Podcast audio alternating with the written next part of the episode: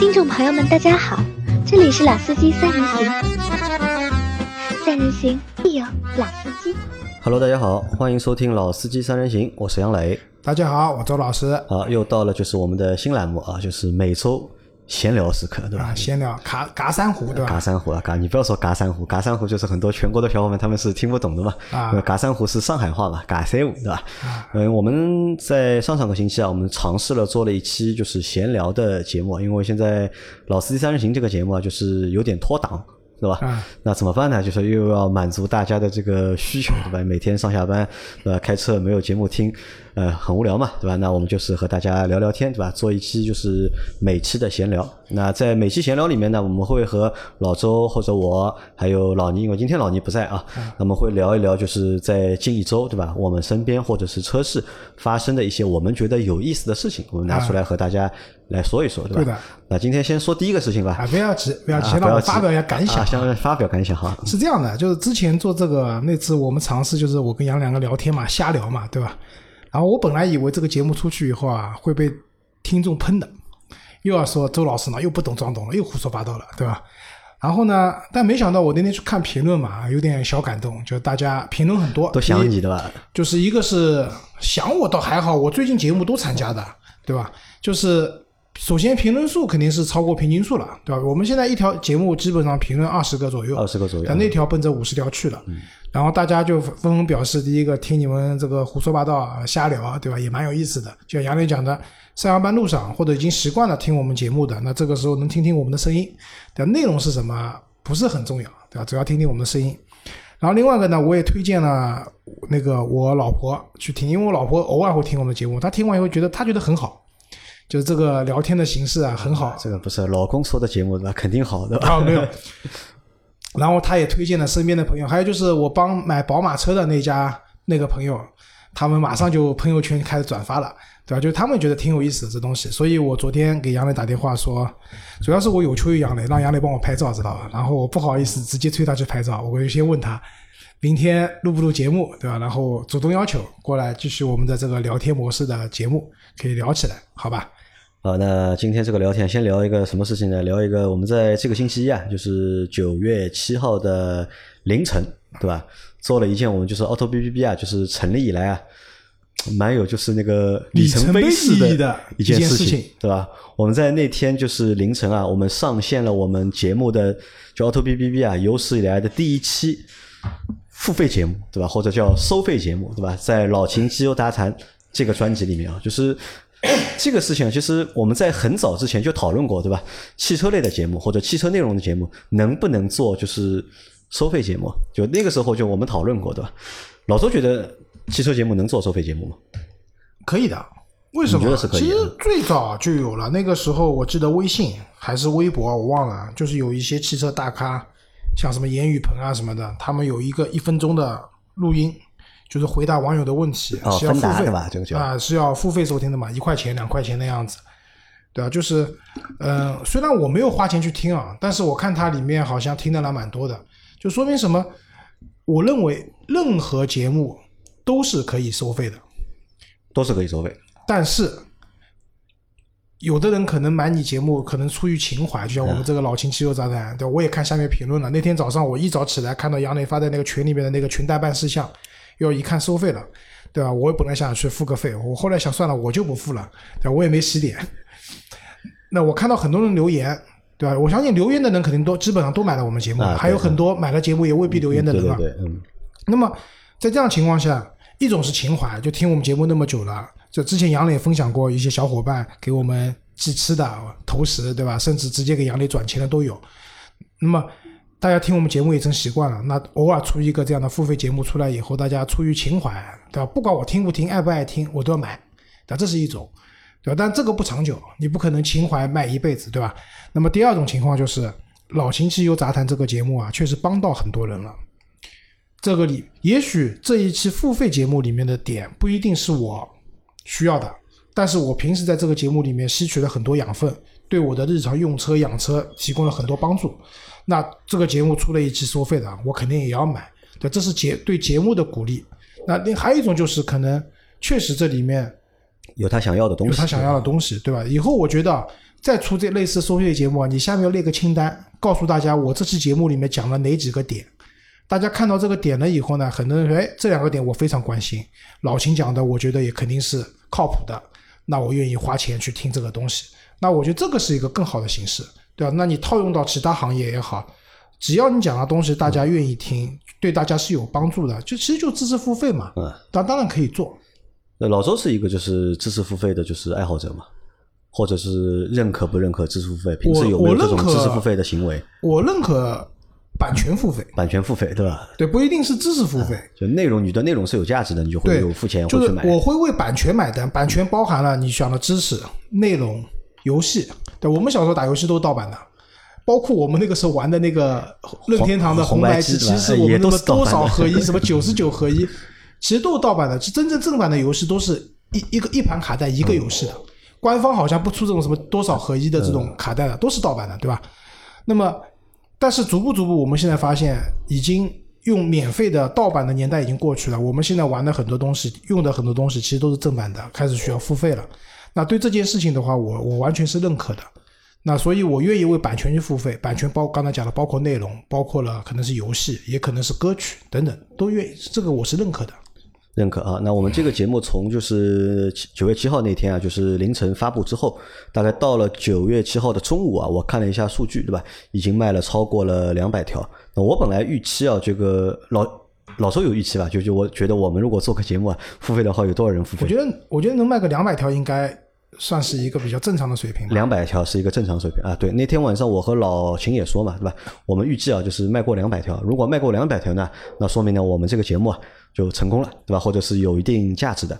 但我看了一下，到昨天晚上的数据，大概是三百条超过一点，对吧？就一共卖了就是三百份嘛。那一条五块钱，对吧？老秦老老周觉得贵不贵？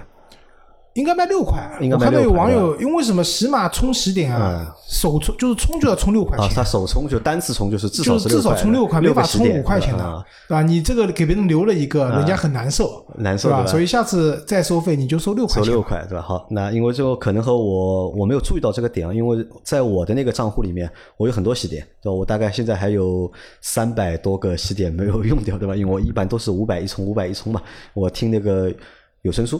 对吧？那下次的话，我们就会放个就是六个点，对吧？六块钱听一集。那老周觉得六块钱贵不贵？一集节目六块，贵不贵？嗯，其实有点贵的。其实有点贵，对吧？有点贵的。为什么？我们按时间来算。嗯。就是你你你喜欢听的有声书，嗯，基本上在两毛五分钱左右。一般都是一毛五。啊，一毛五、两毛五都有。我们平均值两毛钱。嗯。一集十分钟。十分钟啊。一个小时多少钱呢？呃，一块二，一块啊，啊，两个小时也就两块四，嗯，对吧？但但是我们那期节目其实是把老秦汽修杂谈给几集并起来了，那就一个一小时二十分钟啊，对，超长版嘛，一个超长版，对吧？就八十分钟的嘛。按照有声书的价格来讲，这个费用其实是有点高的，有点高。但是但是有声书是念，其实最多加上一些作者自己的演绎，配一些音乐，但这个内容是老秦修车修了那么多年的。汇聚出来的精华经验，对吧？浓缩就是精华，对吧？那在这样的情况下呢，那其实也不贵。对你里面讲到很多点，其实是不是那些有声书的，就是作者或者说有声书的那些。播主可以传递给大家信息，这个价值是不一样的嘛？对，价值是不一样。我在定这个价格的时候，我们当时有几个版本嘛，就本来想定就是两块钱，对吧？两块钱听一下，对吧？也想定就是六块钱，那也想定就是十块钱。那我是怎么看待这个价格的问题的？一呢，我觉得五块钱，你说它贵吧，又就要抛开几个层维度去看啊。如果单从就是五块钱这个面值来看的话呢，其实放在我们生活当中，我觉得五块钱好像就是就一瓶饮料的钱啊，对，不怎么贵嘛，就可能就一一瓶饮料对吧？一杯奶茶你还不止五块钱对吧？只能买一瓶可乐啊，只能或者买一瓶就是这种瓶装的饮料对吧？元气森林啊，元气森林四块五对吧？啊，五块五啊，五块五啊，要五块五。那但是呢，你放到单集节目里面，就像老周说的嘛，对吧？你就一百二十分钟或者六十分钟对吧？那你基本上五块钱和其他的节目比呢？那是有点贵，对吧？这是一方面。第二方面呢，我就算了一下，就是你看，我们去买那种就是视频网站那种会员，一年才多少钱？不，但你要这样想，视频网站现在流行一个叫超前点播，就是现在出一个热的剧，对吧？普通会员能看到第十五集，VIP 看到十八集，还剩最后六集，要再额外花三块钱一集去买它的超前点映。那一般这种剧的话，四十分钟嘛，三块钱你买一个四十分钟的视频了，六块钱能买一百二十，就是一一小时二十分钟的一个视频内容了，对吧？啊，其实还是有点贵。这和这横向比较的话，其实是有点贵的。你像一年的会员才多少钱？一年的会员也就两百多块钱，对吧？你一期节目，对吧？要五块钱，那其实这个是有点贵的。包括就是我昨天晚上就是去看了电影，我去看了那个就是诺兰的那个信条，信条，啊，不要剧透啊，我后天去啊，看。不剧透，就是这这个没法剧透，对吧？因为这个电影呃，其实我只看懂了这个就是电影的这个大背景的这个设置，或者是这个电影的那个世界观，但看懂，但其实不怎么好看。但你知道我我那张电影票多少钱？你猜一下？二十几块十三块。啊，那你便宜的。对吧？我是下午买的嘛，我下午买的就晚，我有给我的车车去充电嘛，那正好找了一个就是下面是充电站，楼上有电影院嘛，那我下午去买了个电影票就十三块钱，对吧？十三块钱看了一集就是一百二十多分钟，好像一百五十分钟吧，好像是长两个小时多，啊，一百五十分钟的一部电影，对吧？好莱坞大制作，对吧？才花了十三块钱，对吧？然后我们的一集就是音频节目，三个人在那里吧嗒吧嗒吧嗒，对吧？然后要五块钱，那可能又觉得呢，又会有一点点的这个就是贵。但是呢，后来又在想，就是这个节目，其实你看这个节目做了两百期了，已经，对吧？从去年的九月份开始到今年九月份，也差不多一年了一年时间，对吧？做了两百期节目。那每期节目的话，就是我们后面会计划，就是每十集会出一集就是付费节目，每十集免费节目之后会有一集付费的节目。那如果让大家换算，就换算一下，对吧？换算成就是十集买一集的话，那前面的十集你等于花了呢是五毛钱，对吧？那五毛钱一集呢，那么我觉得相对来说好像还可以，对吧？不算很贵，还是蛮良心的，对吧？那昨天晚上我们在直播的时候，有很多小伙伴就是问嘛，对吧？他说这个钱啊，对吧？这个钱拿来之后怎么办，对吧？我是不是要分给老秦啊，或者分给阿 Q 啊？那这个钱其实是这样，就是我们一般呢，就是这个钱拿回来之后啊，因为我我已经把那个截图就是放在了那个就是朋友圈嘛，大家也看到了。其实我们收到的呢，并不是五块钱，对吧？因为平台它会有分成，而且大家会看到，有的人是被我是有的用户，我可以拿到你的两块多；有的用户呢，我能够拿到你三块多，价格还不一样。那个时候老秦就问我为什么有的人是两块多，有的人是三块多，对吧？开始我还没有想想到是什么点，后来我想起来，因为是什么呢？苹果，三块多的小伙伴呢用的是安卓的用户，对吧？两块多的小伙伴呢是苹果用户，对吧？那后来就有小伙伴在下面留言啊，说什么似的吧？他说苹果啊从来不坑穷人，对吧？啊，对的，那你看，这个其实这个是我之前没有想到的一件事情。你像平台分成，我觉得这个天经地义，对吧？因为这个节目是放在喜马拉雅平台上面的，那平台它收取一定的就是分成，那这个我觉得是说得过去的，对吧？但苹果对吧，也分成，我们做了一个付费的节目，做了一期付费的节目，间接的也为苹果贡献了一部分的就是收益。对吧？这个是我没有想到的，而且我觉得这个多多多多少少，觉得心里面有一点点的就是不爽。那但是我觉得也这个事情，我倒不这样想。就之前你记得吧，我不是推荐你说，喜马不是前段时间有一个活动啊，买一送十三、啊对、嗯、对吧？安卓用户就是两百十八块钱，苹果用户是两百五十八块钱。其实多出来四十块钱，其实就是可能给到苹果平台的一个分成，对吧？所以他们会，我那个时候我发了一个链接给你，就直接是个链接，就绕开了苹果的一个购买系统的话，也是二百十八块钱。那怎么讲呢？因为我们其实用手机，手机它本身现在的手机，我觉得已经不是单纯意义上的一个通讯工具了，它其实也是一个平台。生活的一部分了，就是对啊你说我们各种场接喜马拉雅作为平台分你的层，你能接受，但其实和苹果的系统，它所搭建出来的何尝也不是一个平台呢？其实也是个平台，更大的平台。我们几乎所有的用的 APP 也好，用的软件看的东西，都是基于这个平台、基于这个系统里面去使用的。那无非就是你选择安卓的平台，还是选择苹果的平台，对吧？你你像杨老师就是基本上常年用安卓手机的，对吧？你就不用为这个平台去买单了。但像我用到现在这么多年了，从苹果四开始用到现在苹果八啊，几乎都是苹果嘛。啊，都几嗯不是几乎就是嗯全部都是苹果就全部是苹果嘛，对吧？那我既然因为我比较喜欢它的系统这种给我的感受啊等等，所以在这样的情况下，我觉得也是能被接受的，对吧？我们撇开中美两国这种关系啊，就是我觉得它本质上还是会被接受的。你是能够接受的，对的啊。那在这里和大家再预告一下，就是我们老司机三人行啊，也快到五百期了。那我们等到五百期的时候啊，我们也会出一期就是付费的节目。对，那一次可能我们会把所有的主播都叫过来，对吧？做啊对一个音频比较长的音频，然后带视频的一个东西。对，而且到时候我们在录制的那个过程啊，现场啊，我们也会开启这个就是视频的直播。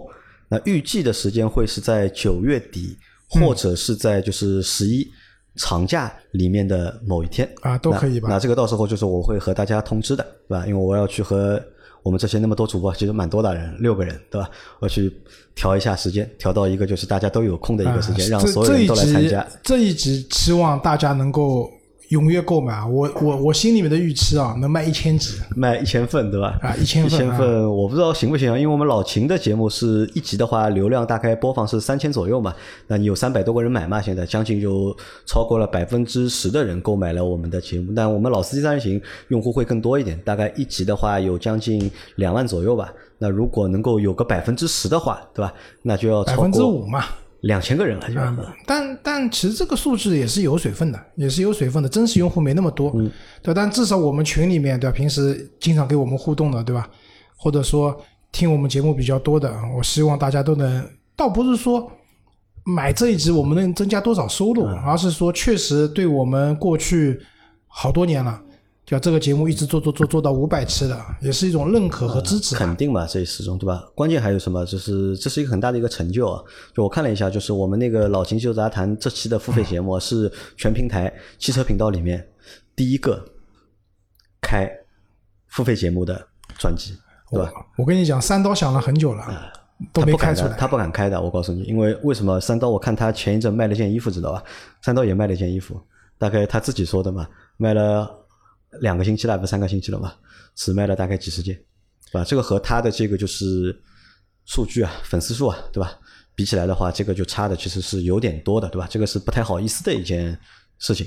好吧，那反正关于这个事情，就是大家就是等着啊，等我们老司机三人行五百期，我现在很期待啊，就是五百期的那一天，我觉得会非常的就是有意思，我觉得。杨老师那天直播多买点吃的多买点吃的，对吧？啊，好的啊，包括就是我们那天就是直播的那一天啊，就是如果有小伙伴你们想来参加的话，可以报名来参加，因为我们现在预计是我定了一个就是大概两百个平方的一个就是场地，就是做我们那天就是五百期的，就是啊，有专门有场地的是吧？啊，直播对吧？那么我们是收观众的啊，大家大家如果想来看我们直播，或者想来听我们录这些节目的话，那可以提前来和我报名，对吧？能够我估计能够来个就是二三十人吧，哦，二三十人有点多，就是来个十几个人、二十个人，应该没有什么就是太大的对，人家是在平台上看直播，你们现场看直播，现场看直播啊对，吧？还可以提问。啊，还可以提问对吧？还可以现场互动对吧？好，那这个第一部分先说到这里啊，那下一部分聊什么了？特斯拉，特斯拉了啊啊，聊什么呢？聊这个就是特斯拉最近新闻蛮多的，啊蛮多的之前是出 Model 二，嗯，啊要出不是出是准备出 Model 二，Model 二我估摸着那个车的尺寸应该和卡罗拉之类的差不多，差不多啊，呃 A 级车的尺寸，然后两厢的嗯。然后会把价格打到十五万的区间，香不香？我那天想一下是肯定香的。我那天问杨磊，我说这个厉害，对吧？绝对是爆炸性的。然后我们说这个是核弹爆炸性哎，的，我们先来想一想这个价格，就你说你觉得有没有可能就达到这个十五万这个价格？可能啊。电池容量降低，因为新新能源车嘛，嗯其实主要成本在什么地方？那车壳不讲了，反正就是一些金属件，就是我们讲现在航空铝也就几万块钱一吨，对吧？这个车子用这个铝材，用这些钢材，这是一部分。轮胎什么的都不去讲了，核心的东西贵的什么动力电池，嗯，动力电池接下来宁德时代供，宁德时代供的话，磷酸铁锂电池这个把那个，而且它也不需要做那么大容量，因为车子变轻、变小以后，它的电动机一定是功率会降低的。那么在这样的情况下，它的核心部件的成本会降低，嗯，对吧？降低了以后，然后加上又是中国生产，对吧？它的制造成本各方面，随着产能越来越大以后，这个厂房里面的这个工序啊，各方面啊，都越来越流畅了，对吧？它的成本会降低，那我觉得卖十五万绝对没问题。你觉得是没有问题的？对，但吧十五万可能是只是入门的基础版啊啊，裸配对吧？是对啊，你到时候选一个自动驾驶，几万块钱还要加上去的嘛。其实这个是挣钱的，因为理论上它所有的车的硬件是一样的。选那个高级的辅助驾驶的话，这个五万六啊，多少钱加上去，其实就是开通软件嘛。其实对对特斯拉来讲，这个是挣钱的，挣钱对吧？那这个应该蛮香的。我们我我我其实跟朋友讨论过啊，那特斯拉第一个，它肯定不会去打十万以内的一个市场，比如说我们现在看到的像长城欧拉啊，对吧？奇瑞小蚂蚁啊，就是一些小型车、微型车的一个市场。这个我觉得他们可能讲的难听点，可能不屑于去做，对吧？把这个价格降到这个低的程度，而且我觉得中国政府也不一定允许，嗯，那就没没法玩了这个事情，对吧？然后他把他的入门，现在 Model 三是入门二十七万的价格，然后前上个礼拜有人在说礼拜五要官宣，要接下来搭配宁德时代的磷酸铁锂电池的车子的价格要降到二十三万，续航三百公里。那么加上以后可能两年以后吧，我差不多觉得两年差不多了。Model 2的上市，它等于从产品的起始就一下拉到了十几万的一个区间。那其实对整个一个电动车行业的冲击会蛮大的。啊，你看，就是其实在中国的就是汽车消费市场里面，主力的一个价格区间其实就在十到二十万对，之间，对吧？那么你如果在这个价格区间里面，如果你有就是拳头产品的话，那基本上每家厂的日子都好过了，对吧？主力的一个消费的区间就在这个价格里面。为为什么？我是认为至少现近近些年、近些阶段，我觉得电动车其实并不需要一台很大的电动车，什么可以带着一家七口出去的，不需要，因为你的续航、你的各方面的东西情啊，况，这个是硬伤嘛？其实做不太到真的长长长途的去驾驶，对吧？反而是市区内通行。市区内通勤的话，你车子不需要很大。那么在这样的情况下，你想，刚才你讲的很多国产车，对吧？它的主力销售区间就是十几万。那套用以前足球上一句话说，留给这些厂家的时间不多了。不多了，对吧？因为一旦 Model 2如果上了，真的卖十五万左右的话，我相信大部分人会去选。我们看 Model 3的销量就知道嘛，每个月一万多，遥遥领先所有的新能源车。Model 2一旦上的话，那这个主力的消费区间一定是会被它垄断，不敢讲，但是半壁江山肯定会被抢掉的，对吧？所以留给时间不多了。但是你看啊，就是现在在市面上卖的这些就是十五万左右的电动车，但说实话，我觉得就是真的拿得出手的，或者真的就是产品力过硬的产品啊，好像也不太多那。你看嘛，我们就算嘛，对吧？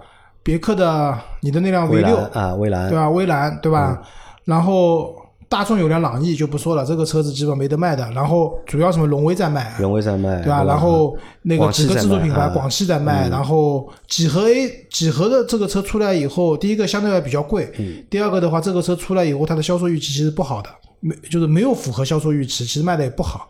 对吧？那在这个市场里面，其实十几万你能想到的大部分是自主比品牌，亚迪对吧？都是啊比亚迪自对吧主品牌嘛。嗯比亚迪的那个秦啊之类的这些车子，对吧？那么就刚才我们在做节目之前，杨磊问我嘛，他说特斯拉如果卖的那么便宜以后，特斯拉的精神还在吗？啊还香不香？对还香不香对吧这个它的品牌会不会就是掉价？我个人觉得是香的，品牌掉价肯定的。就是原来我们讲 Model X、Model S 的年代，嗯那个时候买得起特斯拉的人有两个标签，第一个标签有钱人，嗯，对吧？第二个标签是在有钱的基础上，还是把他愿意花钱去买玩具的人，因为特斯拉其实说白了是一个科技的，啊，环保科技对吧？对。那么当价格降下来了以后呢，现在这个标签就变化了。有钱人，我们说买 Model 三也好，再或接下来 Model 二也好，甚至为明年可能要上的 Model Y 也好，可能有钱人的这个标签会被逐步淡化，因为它的价格区间确实没那么高了嘛，对吧？但是对这种新能源、环保、科技这这方面的一些，就是怎么讲，我们讲弄潮儿也好，或者抢先体验者的这种身份还是在的。为什么？其实特斯拉的核心，我认为是什么？第一个是它的那个 logo，对吧？它的老板就特斯拉不投广告，它大量的营销费用投在他们老板的身上，对吧？他们老板讲一句话，微博、Twitter 上发个东西，一下子啊火了，对吧？Model 啊，他发一下火了。对吧？这是一个。那第二个，特斯拉在车子的那个科技上面，它不是体现的说这个车造的有多么的工整，做工有多么的精细，而、不是这样的。车子的做工反正还是很一般，真的很一般。但是特斯拉强的是它的电控系统，就是它的那个，所以我说，即使它换了宁德时代的电池，没有松下，因为松下那个电池本来就是有两两面性的，一个是确实它的比较激进的配方使它的储电量很高，但是缺点在于是说稳定性会差。啊，危险性比较大的。这个说实话，真的还是得益于它的那个它那套很强的 BMS 系统，看到烧掉的特斯拉没有那么多。但凡它那个电控系统做不到那么好的话，满大街的烧掉的车还要多，对吧？那么换了磷酸铁锂电池以后，我相信接下来特斯拉在这种什么烧掉的这种事情会越来越少了，对吧？所以有两面性。其实换这个电池降低的一个降低了它的续航里程的同时也降低了成本，但是呢，安全性提高了，稳定性提高了。然后你说三百公里够不够？杨磊现在开的车就是三百公里，对吧？你觉得够吗？其实市区里面通行够的，而且我可以负责任的讲，特斯拉的三百公里和杨磊的这个三百公里，或者说其他的一些国产车的三百公里相比，它这三百公里的怎么讲，就是实打实的。因为我现在算了一下，我这台车就是三百零一嘛，充满的话可以跑三百零一公里，但现在实际的使用情况下来，估计啊，大概在二百四二百四到百五之间。二百四二百五，那现在是夏天，啊，夏天本来就对电动车很友好。嗯那我相信特斯拉的这个三百公里，它实际能开的里程数要比这些车高，对吧？这我相信的，因为我之前开过 Model 三，也是天比较热的时候开，开着空调正常开，它的实际消耗的里程和那个就是实际跑的里程和表上显示的里程，基本上是一比一点一的样子。一比一点一什么概念？就是你三百公里的话除以一点一嘛，差不多也要到两百七、两百八的样子。所以我觉得这个还是 OK 的，其实够用了。然后它的一些精髓的东西还是在的，还是在。啊所以应该是挺吸引人的这件事情。你觉得会吸引人，对吧？那关于它，你觉得关于它，如果它那个就是出了那个新的版本之后啊，就是换那个电池吧，换宁德时代那个电池啊，到底会不会降价？会本来说要官宣嘛，但现在没有官宣嘛。没上嘛，那个版本也没上嘛，因为不降价是不合理的。因为宁德时代的电池本来就是相对的便宜，而且有补贴的情况下，如果你不降价的话是不合理的。而且我老婆那天讲了一句很经典的话，我说买特斯拉的人都是被割韭菜的人，因为那天讲有可能标准版的降到二十三万，嗯，然后长续航版的从现在的三十四万降到二十七万，因为我有个朋友嘛，他就是前段时间买的那个呃长续航版嘛，对吧？那就意味着这辆车买回来没几天就降价了，对吧？然后我老婆说没关系的，买特斯拉的人他们被割韭菜了，同时这些人也是在割别人的韭菜。你理解这句话的意思吗？呃，没理解。就是买特斯拉的都比较有钱嘛，啊有钱的人钱 钱哪里来来的？是 割的别人的韭菜别人的韭菜。我觉得这句话讲的蛮经典，因为尤其是当年一百四十万嘛，我买 Model X 的人，嗯。对吧？就像我们有个我的现在房客就是这种情况，嗯。对吧？好有钱，然后当时买这个车降了以后，人家也没有表现的很心疼，就觉得哦哟，这个早用早买早享受了。汽车嘛，消费品对吧？我被割韭菜了。其实他一转身就去割自己员工的韭菜了，知道吧？所以是这么个情况。所以我觉得降是大概率要降的，今年年底就是宁德时代版本的车子一旦上来了以后，大概率要降的。但至于你是降到二十五万还是二十三万，不好讲。我甚至觉得未来有可能，真的有可能 Model 三的初始定价就是二十万出头一点点。二十万出头。对，二十不会降，二十万以内呢，我觉得有点悬，因为还要给 Model 二让空间出来，就二十万出头一点点，可能落地的，因为没有购置税，没有这些东西的情况下，落地也就是二十一万、二十二万左右的这样一个情况，香不香？蛮香的，蛮香的，对吧？好，那我们这个特斯拉聊好了，我们再聊一个，再聊一个更香的啊，更香的，对吧？更香的，对吧？呃，G 三五零，对吧？啊奔驰的 G，G 三五零，渣男开大 G，因为它奔驰的 G 三五零就是二点零 T 这个版本嘛，对吧？在这个星期啊，应该也是星期天晚上吧，就是在九月六号的晚上，它公布了就是它的一个官方的一个售价嘛，对吧？一百四十二点九八万起，对吧？那你想，这是一个就是国外我不知道什么情况，国内的话，这个是应该是最贵的一个两点零 T 的吧，应该是，那国外应该也是的。国外也是的吧？对，以前最贵的两点零 T 是什么？是捷豹那个 XJL，、对吧？就官方标价好像八九十万了，最贵的二点零 T。现在的话，因为本来豪车的排量都降了嘛，你想，嗯、现在你七八十万、八九十万买的车子，很有可能就是二点零 T 的，比如说宝马的七三呃，零，七系对吧？对啊然后 S 也有那个二点零 T 对吧啊？但现在好像都改回去了，现在都把那个二点零 T 的那个版本都取消掉了，都又又不做了，好像奔驰是不做了。啊，奔驰奔驰不是发了那个新的 S 了吗？啊不是？奔驰新的 S 好像起版嗯提高了吧？哎，对吧？然后，然后那个啥，你想，所以现在七八十万、八九十万买二点零 T，大家可能也能接受了，对吧？但是现在一下子飙到了一百四十多万一，百四，而且关键是什么？一百四十万你还买不到这个车啊，对吧？啊这个车起码就是加价四十万到六十万，对吧？你买到这个车的话，价格的话，可能就是车价可能就是落地要200两百万以上啊，落地不止啊，你还要算那个就是购置税啊什么的乱七八糟算在一起，对吧？这个老贵了，这个车，对吧？啊，对的，就是反正买大 G 有两个渠道嘛，一个是 4S 店，一个是平行进口。之前我陪鸽子王去看过车子的，反正四 S 店人这么讲的，你买平行进口呢也要加价，我们这边呢加的价格呢把你那个消费税给包掉了。其实我们讲就是因为车价，杨磊说，因为之前我都还不知道是一百四十六万这个价格。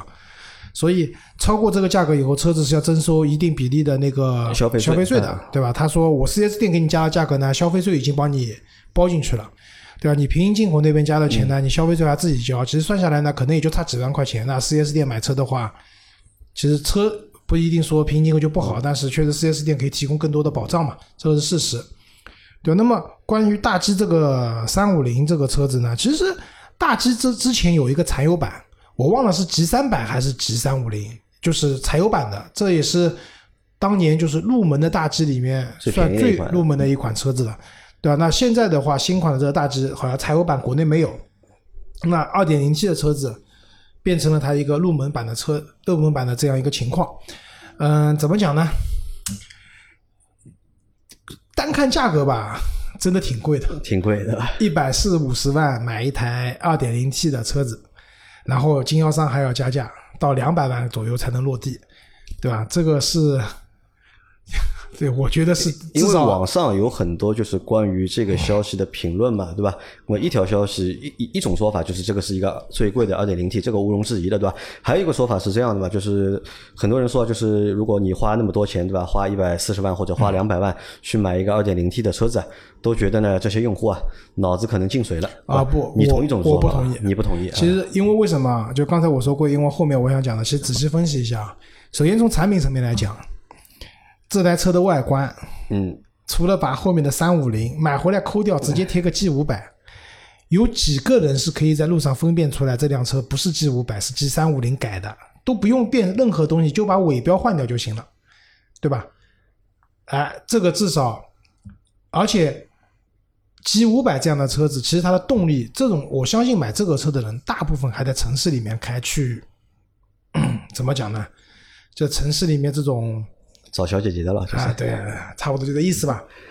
在这样的情况下，G 五百的动力，我们就不讲 G 六三了，对吧、g 五百的这种动力的车子其实是过剩的，在城市里面，二点零 T 足够开了，对吧？小姐姐也不是很清楚这辆车子，她只知道这是大 G，对吧？这辆车的排量到底是多少？其实她不知道的，她也不关心这辆车的排量是多少，对吧？城市里面开的话，这点动力，现在二点零 T 其实能压榨出来的动力是 OK 的，啊，肯定够你用，肯定肯定够用了，对吧？你说动，而且开大 G 本来就不是追求那种风驰电掣的感觉的，这个车子给你的一定要感觉就是一定要对，一定要慢慢慢慢开，对吧？才能让大家足够能看到你，它的它能赚到的回头率，嗯它停在停车场那边可以带来大家艳羡的这种目光，其实和高版本的大 G 没有本质的区别，这是第一点。那我花更少的钱能享受，因为买这个车很多人是需要这些东西的情况下，我花更少的钱能买到这些东西，也几乎一样的东西，何乐而不为呢？对吧？这是一个。那第二个，它还是保留了大致基本的三把锁，对吧？以前鸽子王一直说的三把锁嘛，我也不知道这三把锁它到底用得到用不到，哎对吧？前前桥后桥加 中间有三把百分之一百的机械锁，真的，因为我觉得，真的你说要需要这三把锁的人，你可以买牧马人嘛。我们也觉得牧马人卖的挺贵的，二点零 T 版本的牧马人，但是和大 G 一比啊便宜，对吧？也是三把锁，对吧？那么在这样的情况下，其实它还是保留了大 G 该有的一些硬派的这些素质，素质在那边的，对吧？只是因为发动机变小了，排量变小了，啊其实也就发动机变小，其他东西没变。但是当你越野的时候对吧，都一样。对，当你越野的时候，你需要扭矩的时候，其实风动箱还是可以把扭矩放大的，所以可能真正的这种硬派通过能力上和大排量的版本比会弱一些，但也弱不到哪里去，或者说你其实用不到这个东西，对吧？这是一个 好，这是产品层面我们讲，那我们讲价格区间层面的。我们刚才讨论过的，一百五十万，如果按照标官方报价一百四十二万多、一百五十万的样子的话，这个价位区间里面，呃，其其实没有竞品即使给你加价，对吧？加到就是两百万，对吧？在没有竞品这个区间里面真的没有竞品，对吧？为什么这么讲？对吧？到了这个价格区间了，我们已经撇开什么那种 BBA 的普通的 SUV 了，对吧？都撇开这些车子了。那可能和能和它比的是高配版本的，比如说凯宴的什么 GTS 啊，或者凯宴 Turbo，但取向不一样，对吧？然后跟它比较类似的，比如说像那种什么陆巡啊，就比较霸气的这种什么途乐啊，又跟它不是一个价格区间的，不一样的。途乐五十万，现在平行进口。陆巡最近因为慢慢的 V 六啊，不是 V 六，国六要回来了以后，可能这个车子的价格肯定也是百万以内的，所以。有了这个预算的人，他其实可以又想要大 G 这样风格的车子的人来讲，也只有没有选择这个车可以给他，也就这个车是满足你小姐姐的愿望，找小姐姐的愿望，对吧？回头率，对吧？然后等等，对吧？这个是，所以它没有什么竞品的，在这样的情况下，对吧？你说宝马的 SUV，对不起，也就是叉七，对吧？没没有不不一样的取向，奥迪也没有。对吧？你上升到比如说保时捷也没有，然后什么兰博基尼、乌拉斯这种车跟它取向不一样的，对吧？那在这样的情况下，它几乎定了它的价格区间里面，它没有竞品的，无非它的竞品就是我到底是买二点零 T 的，还是买更高排量的 G 五百，甚至我更有钱三百万我去 G 六三，对吧？所以在这样的情况下，从产品从它能带来的。这种目光以及它定的这个价格区间段，但凡有这个预算能买的人，我觉得对他们来讲，这辆车是香的。你觉得是香的，对吧？那为什么会有啊？那那为什么会有网上有那么多的就是冷嘲热讽？这个我说句实话，冷嘲热讽的人都不是他的受众，都不是他的。真正是他的受众的人，已经去店里面订车了，给自己的销售已经微信已经发好了，来订车款转你，然后给我定一下什么时候能到车。实事求是讲，为什么新的奔驰 S？网上喷的厉害吧？啊，也厉害。对，真的很丑吗？还可以，我觉得还可以。我不觉得，只不过是说上一代的奔驰的改变，比如说上一代的奔驰，它发布会的时候讲了一句话，他说我我们和爱迪生彻底拜拜了。为什么？它全车全部是 LED 光源，没有钨丝的灯了，啊，跟爱迪生拜拜了，对吧？然后 它那个中控游艇式的那个方向盘等等，一下子给人 很惊艳。但是回到这一代以后，这是大势所趋嘛？那这一代我觉得比较，我看内饰啊，外观我们不讲，内饰的话，第一个从那个两幅式的方向盘变回了三幅式的，三幅式其实更接近一台比较标准的车子的那种方向盘的样子。然后还有就是它的那个中控变成了一块大大屏啊。那我觉得，我觉得我那我觉得这个台新的 S 啊，就这块大屏，我稍微呢有点和这个奔驰 S。不太匹配，有点格格不入，对吧？对，我觉得有点不太匹配。其他我觉得什么都还蛮好。但是我个人觉得这个是时代的产物。你真的现在又出了一台中控全是物理按钮的奔驰 S，现在有人讲什么要老式的石英钟啊，都要物理按钮啊，出来了一样挨骂。都什么年代了？都二零二零年了，对吧？你还出一台这样的车子？你们设计师在干嘛？拿工资不干活的吗？其实一样的道理，都会被喷的。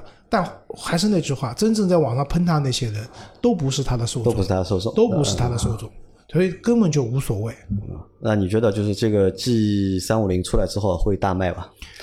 不会，因为这个车的销量是摆在那边的，它的配额足够少。因为如果说这个车已经多到，嗯，就是多到经销商那边有库存了，那可能这个加价就可以降下来。那我个人觉得，就以我的这个。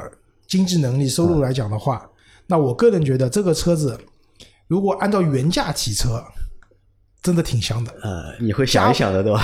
啊，我也不太会想。我其实我不喜欢这种风格的车嘛。呃，其实我和阿 Q 商量过的，我说其实应该再出一个什么版本？出一个二点零 T 的两驱版。那不行，那不行。为什么？没有了大 G 的灵魂了，灵魂没有了。灵？你觉得灵魂是它的这个四驱吗？不。是这样的，这就跟你买辆 A 三五 L 的 AMG 会被贴踢出车友圈是一样的道理。G 三五零这辆车，我认为还是大 G 俱乐部的成员，虽然只是小弟弟，但我觉得买这个车还是可以进入到这个俱乐部的，不管它的价位还是这个车能干的事情。但是如果你说变成一台两驱两二点零 T，八十万啊，那就被踢出俱乐部了。就不是大 G 的人需要的这种，那就对，虽然说会被踢出这个俱乐部，但是会开一个新的，就是两驱版的这个车友会和俱乐部的。呃，我觉得更多的人会我去买我觉得会对 G 的这个品牌有伤害的。你觉得会有伤害？对的，我如果厂家，我不会干这样的事情啊，这个伤害太大了。伤害太大。对的，伤害太大了。可能我一时半会儿，就是我们看到很多品牌啊，越做越 low。比如说玛莎拉蒂，就是在我刚接触汽车的时候，在我心目中，玛莎拉蒂和法拉第是一个等级的品牌，对吧？那个时候我们看到的玛莎拉蒂都是总裁啊，这些车子，对吧？声音，玛莎拉蒂反正也是玩声浪的，声音哦，我真的觉得它是跟法拉利一个级别的东西。但现在的话，你说玛莎拉蒂跟谁一个级别啊？不就是跟奥迪什么差不多了嘛？对吧？奔驰、宝马差不多了嘛？对，它的吉布里也好，勒曼体也好，入门价格越来越便宜，二手车四十来万就能收了。它典型就是把品牌越做越低的。那奔驰它可以通过一些低端的车型去扩大它的市场，就像我们讲的 1.3T 的 GLB 香不香，对吧？阿 Q 说的存在即有道理，我不知道香不香，但我觉得至少也能卖那么多台，对吧？1.5T 的奔驰 E，它可以通过这些把受众降低价格，把受众扩大。但 G 大 G 这个车子，我觉得对奔驰来说是有品牌调性的意义在那边的，就不能干这样的事情，降了太低，对整个品牌是有伤害的。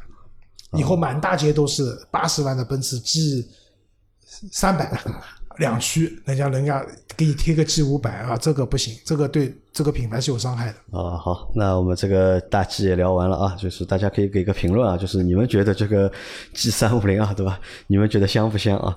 那最后来说一下吧，九月份吧，还有一件比较重要的事情啊，嗯，北京车展，北京车展，应该本来应该在四月份的北京车展顺延到了就是九月份，对吧？因为有很多小伙伴问我们嘛，今年北京车展去不去？那其实我现在没有做这个决定啊，因为我其实不太想去，本来呢是不太想去，但后来呢又想到了我们的任晨，对吧？在北京，对吧？好久没有见到任晨了，对吧？蛮想他的，对吧？北京这种人城这种属于要被隔离的，不能去要。被隔离，对吧？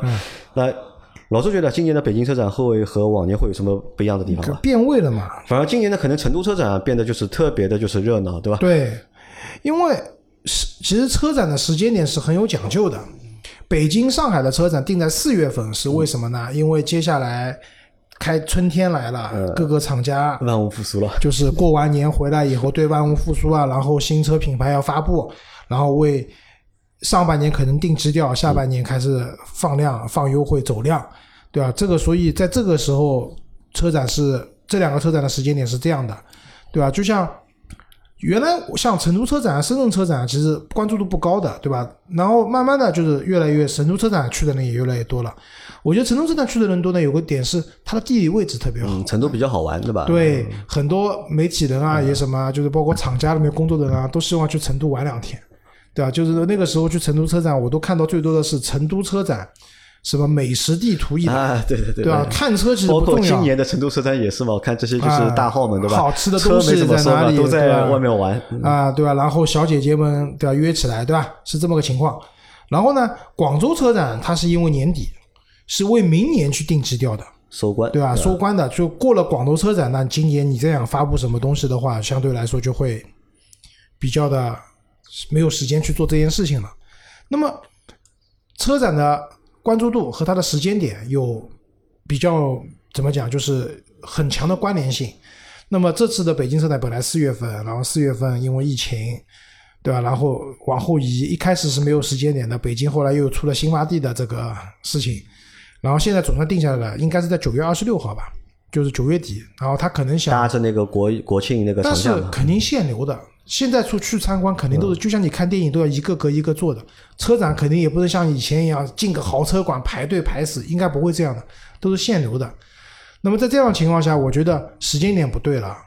然后这个很多厂家要发的车，前面啊，通过网络都发掉了，对吧？发掉了，已经。那么北京车展的含金量有多高，就很难去讲了。很难去讲，为什么？就是四月份的北京车展，我那个时候还在喜马拉雅嘛，那个时候领导说我们要参加北京车展，然后因为我那个时候刚刚汽车频道交接到我手上来，啊我完全处于北京不去的嘛，都是上海车展，对懵逼的状态的，对吧？对吧？然后再去问，结果人家说北京车展的邀请函早就发过了，你们都没有报名，没有场地了，只能给你们做个候补。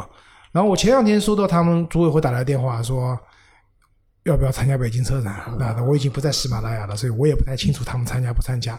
这说明什么？可能北京车展参展啊，各方面啊，也没有那么旺了，就人气也没有那么旺了。这应该也是肯定的一件事情，因为钱不少花的去干这件事情，但是你能收到的效果未必那么好。呃，关注度会降低。对的。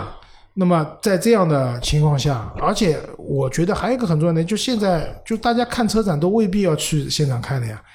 你抖音上看看，什么猴哥说车、虎哥说车，对南哥说车，对懂车帝看看看看直播，你都都能看到了这些东西。其实你一定要去现场嘛，也未必。而且大家都多多少去人流密集的地方，还是会有一定的障碍的。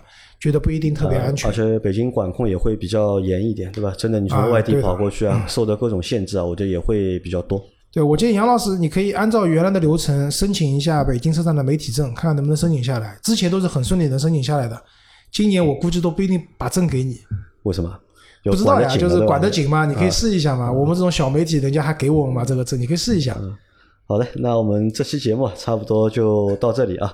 大家可以根据我们前面聊的这些话题啊，你们有什么就想说的，对吧？或者想评论的，可以留言在节目的对，然后你们希望我跟杨老师啊，或者老倪啊，我们就是嘎三胡，对吧？聊天想聊一些什么你们觉得感兴趣的话题，对吧？也可以在回复里面、评论里面留言，那我们都会看的。如果有些话题我们觉得确实挺有话题性的，我们也可以聊，好吧？好，那这期节目就到这里，感谢大家的收听，我们下期再见，拜拜，拜拜。